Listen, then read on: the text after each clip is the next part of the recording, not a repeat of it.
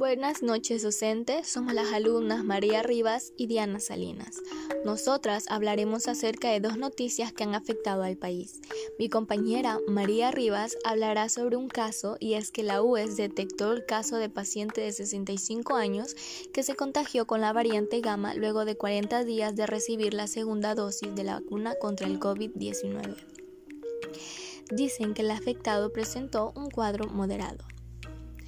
El tema del cual yo me voy a dirigir trata sobre que el Ministerio de Educación detectó dos casos de alumnos con COVID-19 tras regreso a clases. Informaron que dos estudiantes, uno con 13 años de edad que vive en Ambato y otro de 15 años que vive en Daule, presentaron coronavirus. Así lo supo informar la ministra de Educación María Brown al hacer una evaluación del retorno semipresencial progresivo y voluntario a las aulas luego de una reunión del Comité de Operaciones de Emergencia Nacional. Supo indicar que la familia de cada alumno hicieron el respectivo reporte al directivo de las instituciones educativas, quienes a su vez le informaron al distrito y así se pudo proceder a la suspensión de las actividades de manera inmediata, así como la realización de las pruebas. También nos supo decir que ambos estudiantes están en buen estado, pese a tener el virus, están en sus hogares con las medicinas y atenciones adecuadas y han podido evolucionar de buena manera hasta el momento. Tampoco han podido detectar a otro alumno con virus, por lo que llegaron a la conclusión de que los dos alumnos se contagiaron fuera de las instituciones sostuvo que 1.511 unidades educativas recibieron autorización para el retorno paulatino, voluntario, alternado y semipresencial a las clases. De ellas, 1.230 lo implementaron y de ese número, 1.079 son rurales.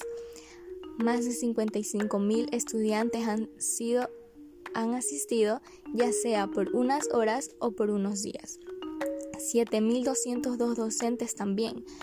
Brown agregó que en los últimos ocho días no se han aprobado más retornos para el régimen sierra, pero sí para la costa.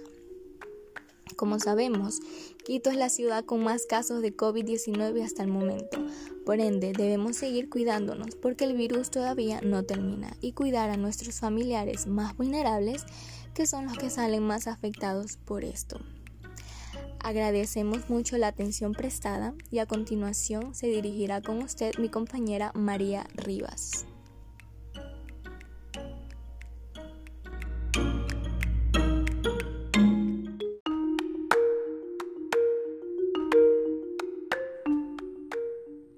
Gracias, Diana. UES detectó caso de paciente de 65 años que se contagió con la variante gamma luego de 40 días de recibir la segunda dosis de la vacuna contra el COVID-19. Afectado presentó cuadro moderado. Especialistas han indicado que las vacunas no previenen infecciones de COVID-19, pero sí las condiciones graves de la enfermedad y las muertes. Un adulto mayor de 65 años que había recibido la vacuna anti-COVID-19 se contagió con SARS-CoV-2 luego de 40 días de la aplicación de la segunda dosis del inmunizante. El paciente presentó los síntomas regulares como gripe, dolores de cabeza y cuerpo, malestar general, congestión nasal y saturación de oxígeno mayor a 97%. Ante este cuadro clínico, el equipo del Centro de Investigaciones de la Universidad de Especialidades Espíritu Santo notificó al área de vigilancia genómica para continuar los análisis una vez que se comprobó la infección con una prueba PCR. El Laboratorio de Ciencias Ómicas de la UES tomó la muestra de virus para realizar la secuenciación genómica y se comprobó la infección de la persona vacunada con la variante gamma, conocida como P1 u originaria de Brasil. Especialistas han indicado que las vacunas no previenen contagios de COVID-19, pero sí las condiciones graves de la enfermedad y las muertes. En el caso de Ecuador se aplican vacunas de Sinovac, AstraZeneca y Pfizer, cuyo rango de eficacia oscila entre el 55 y 95%.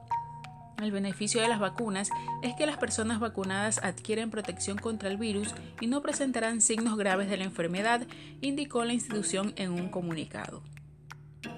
Respecto a la variante gamma, una de las consideradas de preocupación por la Organización Mundial de la Salud, la UES señaló que los investigadores de Brasil y Reino Unido han determinado que es hasta dos veces más transmisible que el linaje original y además la probabilidad de reinfección se ubica entre el 25 y 60%.